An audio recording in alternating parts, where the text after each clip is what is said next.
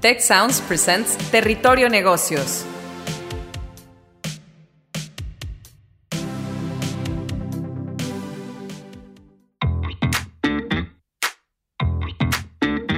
Welcome to Territorio Negocios by EGADE Business School and Tecnológico de Monterrey Undergraduate Business School. My name is Ignacio de la Vega. I serve as Dean at the EGADE Business School and at the Undergraduate Business School at Tecnológico de Monterrey, and I will be leading this episode. Welcome, uh, everyone, to our new podcast episode on Territorio Negocios. Today, we're going to be talking about the perception of Mexican business from abroad and the challenges we're facing for 2021. And I'm very happy we to have with us uh, Nacha Cattan. Nacha is the Mexico Bureau Chief at Bloomberg LP, and also Jude Weber, who is the Financial Times Mexico and Central America correspondent. Welcome, Nacha, Jude. How are you? Thank you for having us. Yes, thank you for having us all well. All right.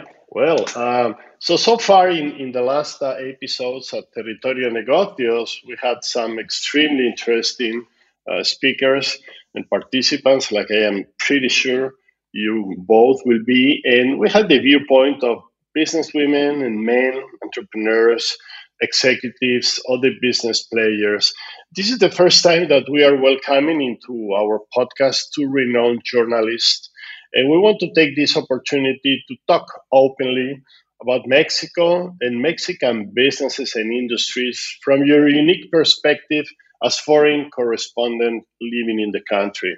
So things like government, the pandemic, foreign investment outlook, entrepreneurship, and uh, in short, what does 2021 have in store for Mexican businesses and what is the perspective outside our borders? So, Nacha, Jude, without further introduction, going to start launching the conversation. How about first question? This year has just begun and it seems to be everything but a quiet one. Given the current situation in Mexico and all over the world, a second, third, fourth, or perhaps a never ending uh, wave of COVID 19, a severe economic crisis, new Biden administration next door, political scenarios with midterm elections here in Mexico. What do you think? What is your opinion for uh, the outlook for Mexican economy in 2021? Uh, so maybe Nacha, if you want to jump in, please.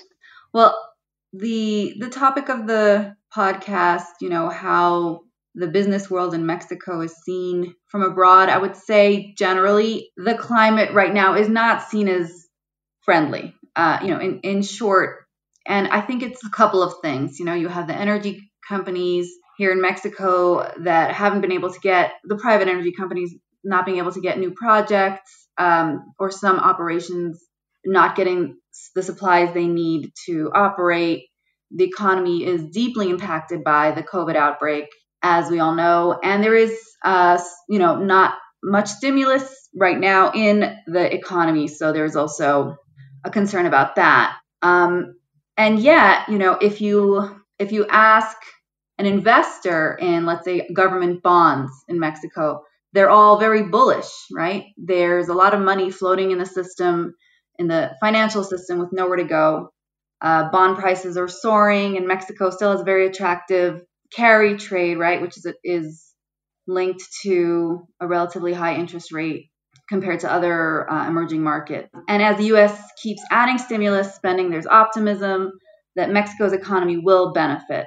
You know, I think that it's a it's a mixed picture for the business world, and there's definitely going to be a lot of focus this coming year on the new Biden administration I think for Mexico, kind of finding the differentiating between, um, you know, companies that can find opportunities in perhaps the new USMCA, um, working with the government, working with the current government in perhaps a smaller scaled down, uh, you know, investment because you know there is more of a focus on local investment or or government investment. You know, those are areas of opportunity for for companies this year. Thank you, Nacha. Uh, let's hear now, Jude. What is your, your viewpoint on Mexico 2021? Yeah, I mean, I think it's going to get worse before it gets better.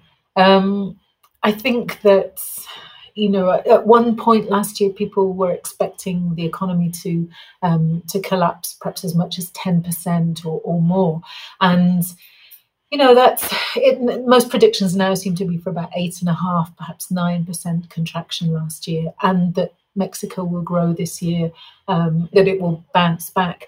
Um, and and the, the official forecast, which at one point looked very, very optimistic, is for 4.6%. And, and the central banks talked about potentially 5.3 and the economy ministers talked about 6%. The problem with all of these estimates, I think, is that um, is that we're really, I mean, we're just betting on the vaccine to just save everything immediately. And I think what we're seeing is that yes, Mexico has a, an aggressive policy, and it's been um, it's been buying enough vaccines, COVID nineteen vaccines, to vaccinate most of the population. But it will take time, and you know that's all assuming that all other things are equal. And I just don't think with this kind of pandemic that we can assume that. So the thing that really concerns me is, um, I mean, I'm, I'm English, and you know we have seen this new strain, the B117, just rip through England. Ireland's curve is absolutely shocking. It's completely vertical. Um, and now this new strain is is in Mexico. I don't see why it wouldn't um, lead to exponential growth in cases. And at you know, when that's happening at a time when hospitals are already overwhelmed in a lot of states, um, I think it's kind of a recipe for disaster. Um, because what that means, and what we've seen in my country, is that you know, even with an extremely severe lockdown, with everything shut, not like not Mexico City at the moment, where you know things are shut, but actually lots of things that shouldn't be shut are open. Um, you know, in, in Britain, there's a you know there's a massive lockdown, and even that hasn't managed to contain the spread. So I think the impact on the economy from uh, anything that we're not, you know, if, if we if we're relaxing our guard and, and thinking, oh, it's okay, we've got the vaccine, it's all going to be okay. I think that's a terrible mistake, basically. Um, I think, you know, that there's lots of things. Obviously, you know, as Nacha said, the um, stimulus in the US can certainly help um, Mexico. Um, the problem with Mexico is that investment is so low. You know, investment's down about 20% year on year. Um, and it's um, it's a real problem. And the reason why people are not investing is because there's a lack of um, trust. You know, there's a lack of predictability in, in a lot of policies. Um, and this yeah, I don't see that getting any better. In fact, I see it getting worse because we've got the you know the, the law on outsourcing coming soon when the, the next legislative legislative session begins in February with the law on outsourcing, which has been very controversial. We have the Banxico law, much more controversial still, and um, excuse me, and, and, now we have the the government's attempts to um, to roll the autonomous independent um, regulators into the government itself. Um, all of this could have, you know, very you know, bad impacts on on business confidence and also on Mexico's ratings. You know, I think I think the feeling for a lot of last year was that Mexico was going to face in 2021 was going to face a sovereign downgrade. Um, then towards the end of the year, when things you know seemed to be looking up a little bit, and because other countries' debt levels, which is one of the metrics that ratings agencies take into account. Um, other countries were not looking quite so good, so Mexico appeared to have dodged the bullet. But I think that you know, um, as the year goes on, if things don't go according to plan, if investment doesn't pick up, and you know, if there are things that you know that undermine um, you know institutional stability, I think that you know we could be seeing mm, you know concerns about a sovereign downgrade again, and so this this just drags out um, the the pain and, and makes Mexico um, a more difficult place to invest. So I think the outlook is is, is a long way long way of saying long-winded way of saying I think the outlook's very uncertain and probably going to get worse. Yeah, well, doesn't look uncertain. I mean, uh, looks not very optimistic uh, from your perspective, and and unfortunately, I, I need to agree on most of uh, of what you said. Uh, even in this uh, uncertainty and, and, and, you know situation in which optimism is something we need to definitely bring into into our economy, you guys see any um, opportunity for for Mexico?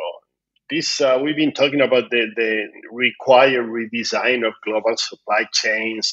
Now we bring in the Biden factor and the injection of resources into the economy that definitely will impact Mexico. Uh, do you see any area of growth, hope, or innovation for our economy in the next uh, few months? Uh, maybe uh, Nacha, you wanna start? Well, I think one area that in all of Latin America we're seeing kind of uh, pick up is fintech. Uh, you know, we have a couple of projects like Konfío and Kavak and and I know that there's a lot of there's a lot more interest in turning to online, uh, you know, sh- shopping and, and business in general because of the pandemic. Uh, so, I mean, I think areas of technology and you know, and fintech specifically could be uh, a place for growth. So, I, I mean, I, I might focus attention and positivity there. And then, of course, you know, as I mentioned with USMCA, if Mexico can find a way to use it to its advantage to boost the industries where it is already strong, you know, uh, the auto industry, the aerospace industry. Uh, hopefully, that could be, you know, another place that that Mexico can can thrive. Although, you know, there's there's a lot of impediments too. Um, it, it's not as if uh, China has just disappeared. it's actually getting stronger. So Mexico really has to find ways to do what it hasn't done for many, many years, which is innovate. I mean, it needs to create a situation, positive situations for companies that are, I don't know, building electric cars and, and doing things that Mexico really hasn't done. And, and it, there's, there's a lot of room for it to grow in those areas. So, you know, it, it is up to the country and, and, and in part the government also to create conditions for these uh, for these kinds of industries to thrive, not not crack down on, let's say, uh, any kind of tax situation in in, in some of these um, new areas of growth and fintech, and just kind of let let them take off, you know, or even encourage the kind of um, you know research and development that Mexico really hasn't done for years. You know, it's kind of relied on NAFTA to boost all of its industry, just keep building cars instead of trying to uh, you know add value and create companies here in Mexico that could be doing this kind of uh, you know new new um, you know innovative tech. Uh, I, don't know. You know, look at look at South Korea and all that it has done to turn itself around. And whereas in Mexico there isn't that focus as much on research and development. So I think that's an, a, a, really important area that Mexico can look uh, much more strongly at. Well, thank you, uh, Jude. Do you want to add something on where you see some some lights at the end of the tunnel, and what needs to be done to create uh, these opportunities that that Nacha was sort of pointing out? Well, I, I agree with Nacha 100%. I mean, it's it's all about fintech and online payments and online banking. I think those are those seem to be the most agile um, opportunities, um, and and where Mexico has shown itself to be. Um, to be very nimble um, and Mexican entrepreneurs to be very smart and creative.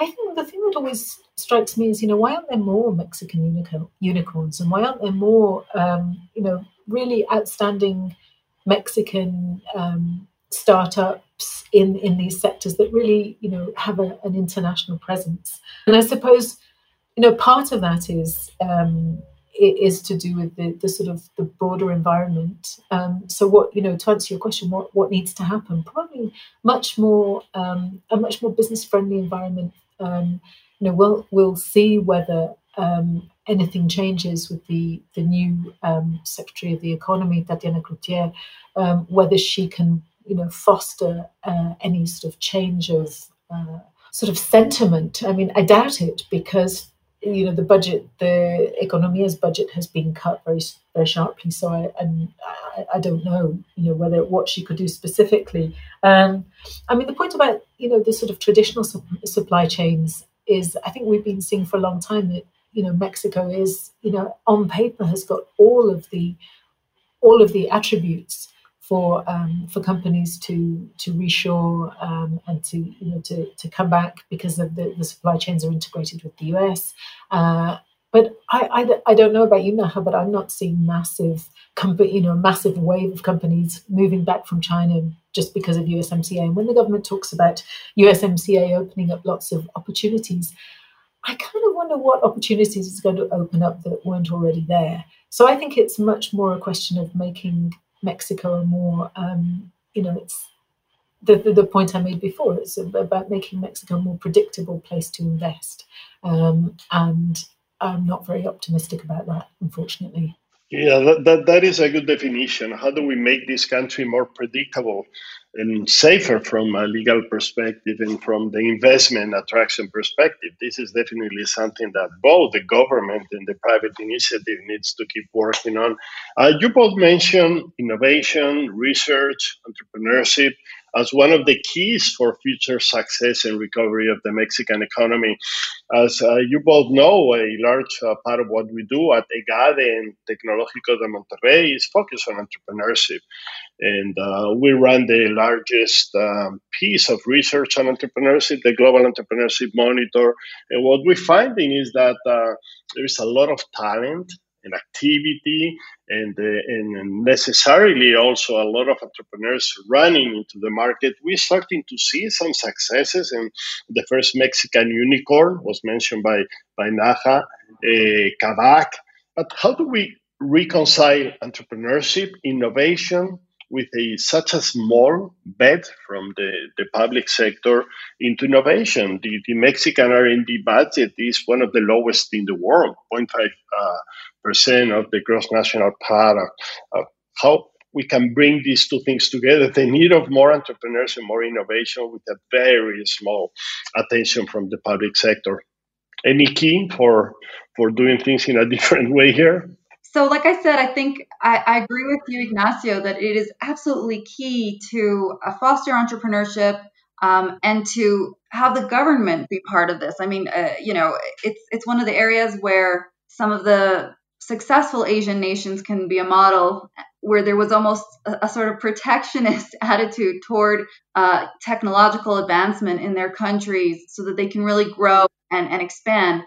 Um, and we're, we're, not seeing that here in Mexico. Like like I said before, the, the, focus is really just on on industry and and the industry that we've been seeing for for a very long time, low paying jobs in the auto and aerospace sectors. You know, so I think if you know if the government is going isn't going to put a lot of focus in it, then it does have to come from the private sector and I think the way Mexico is viewed within LATAM is that yes, it does have a key role to play with with some of the up and coming fintech and other companies that we're seeing. So, I, I mean, I guess the companies do have to realize that they're on their own here, and they'll um, they need to keep doing what they're doing when it comes to you know creating these these wonderful online payment systems. Uh, the central bank has has tried to do uh, you know CoDi. Uh, they, they've tried to encourage some some more of this to happen, and I don't know how successful that has been, but uh, you know, it's going to have to come from from the entrepreneurs themselves. I think. If I can just jump in there, I, I would just say that it's almost like a it's a branding issue almost it feels to me like you know if you don't have strong government support kind of saying mexico's open for business it's a great you know exciting innovative um, technology hub. You know, we've got a, a young population, very well educated uh, in certain levels.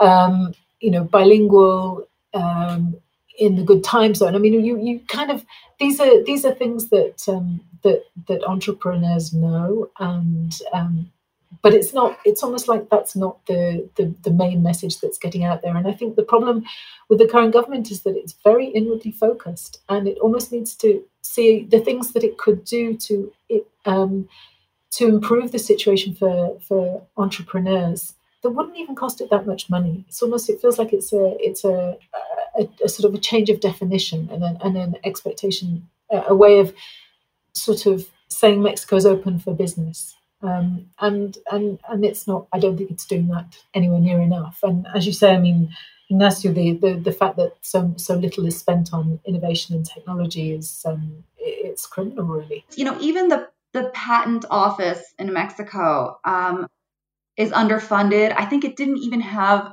all of its uh, posts filled until recently. The president mentioned that he was filling those posts. Uh, you know, it, it is just incredible the difference between the, the number of patents that Mexico registers in one year versus, you know, any of its of its big competitors. And and that really is just it's a design. It's the design of the economy to be so focused on the easiest route. And the easiest route is to sell to the United States and to export there. And and you know, of course that's going to have to continue, but if you know, if the country itself doesn't find a way to to innovate. I mean, you you will not see the kind of uh, economic growth that will pull people out of poverty, which is what the government wants to do in the end. But you know, that is that is a route that is just being ignored. And one thing that the government could do, I mean, the government's got to do at some stage in the next probably a year or so, it's got to do a tax reform. And if they were really serious about innovation, then they might think of offering a cheaper tax rate um, for startups or, or some kind of tax break. You know, you look at countries like, I don't know, Ireland, that's been so successful in attracting tech com- companies. Um, and, you know, and, and, they have very, very low corporate tax or very low tax for that particular kind of industry. So um, that would seem to me to be an obvious way that they could, you know, target a particular type of industry and, and get a reputation for being the place to go um, because it's got all sorts of attributes and it's a great place to live and why wouldn't you want to go and you know innovate in Mexico um, but I don't see them doing that and I don't think it's likely I mean definitely uh, we need to reinvent uh, the business model of the Mexican economy itself and uh, there are a lot of things to do from uh, universities from private uh, initiative and, uh, and hopefully uh, government will take a different route of what we're seeing today. This year and uh, we do have like three more minutes. I want to launch a last question for you and appreciate the uh, executive summary type of answer. We're going through 2021 and um, a very important political year as well it's the halfway through the six-year presidency of Andrés Manuel López Obrador if you had to pick up one or two pending issues for the president and advise the current government, what would these uh, one, two issues or topics could be? Jude, you want to start now? Um, energy. Um, except that I think that my advice will be at odds with what the government wants to do. The government seems to be moving towards um, a counter reform in the energy sector, and I think that's the wrong way to go. I think we should be moving towards allowing Pemex to be able to share risk with private companies. Um, it's always seemed to me that you know what brought Andrés Manuel López Obrador to power was a very deep-seated disgruntled feeling with uh, with corruption in the past and the, and the previous way things have been done. It's always seemed to me that he could achieve his aims and deliver and keep his uh, electorate happy by um, by doing, you know, changing a lot of the things that he's done, but not being quite so bullheaded on some of the things. Um, you know, the the the energy policy, I think, is one of the biggest problems with his um, with his policy mix. And I'll, I'll leave it there so Nacha can jump in. Well, you know, we have um, a midterm election coming up, and uh, you know, it does look very likely that the president will maintain his majority and possibly pick up new governorships.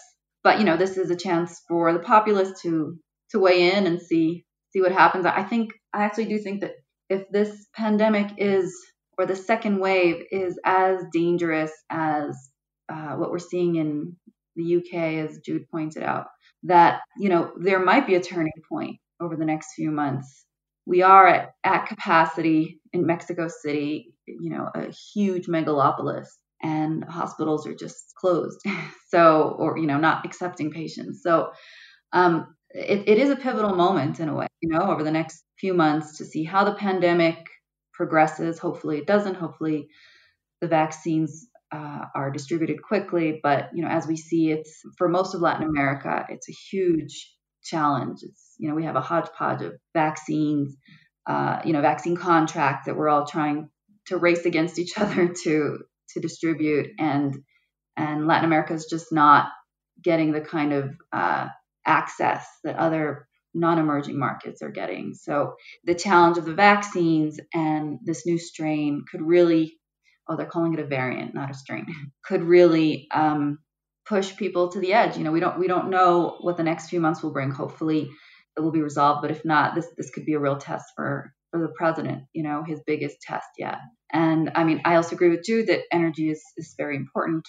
We could see, we could very well see the president rolling back the energy reform this this year, especially if he comes out stronger after the the midterm elections. I mean, it, you know that that could be pivotal. So so I do see that the next few months um, and the elections coming after that will be very important to watch.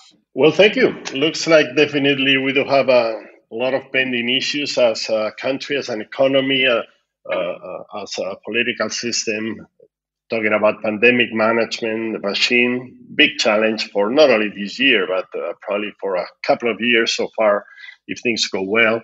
The unrelenting corruption that definitely needs to be somehow stopped, energy reform. Let's wish uh, pretty good luck to to, to all the government, to all the, the, the companies, uh, universities, to the different stakeholders in our system. Thank you very much, uh, Nacha. Jude, has been a great pleasure having you um, on this new episode of Territorio Negocios, sharing your voice with us. Thanks for all your thoughts. Stay well, stay safe, and we'll talk soon in the future. Thank you very much. Thank you. Thanks for having us. Thank you for listening an episode of Territorio Negocios, a podcast by EGADE Business School, Tecnológico de Monterrey, and the Graduate Business School, and Tech Sounds. Our executive producer, Miguel Mejia, our production assistant is Marcelo Segura. The producers of Territorio Negocios are Luis Vargas, Triana del Castillo, Francisco Coria, Carla Diaz, Desiree Yukovitz, and Santiago Velázquez. Our post production is in charge of Max Perez. And please listen to our next episode at Territorio Negocios and all of Tech Sounds shows at Spotify, Apple Podcasts, Google Podcasts, and tech.mx-techsounds.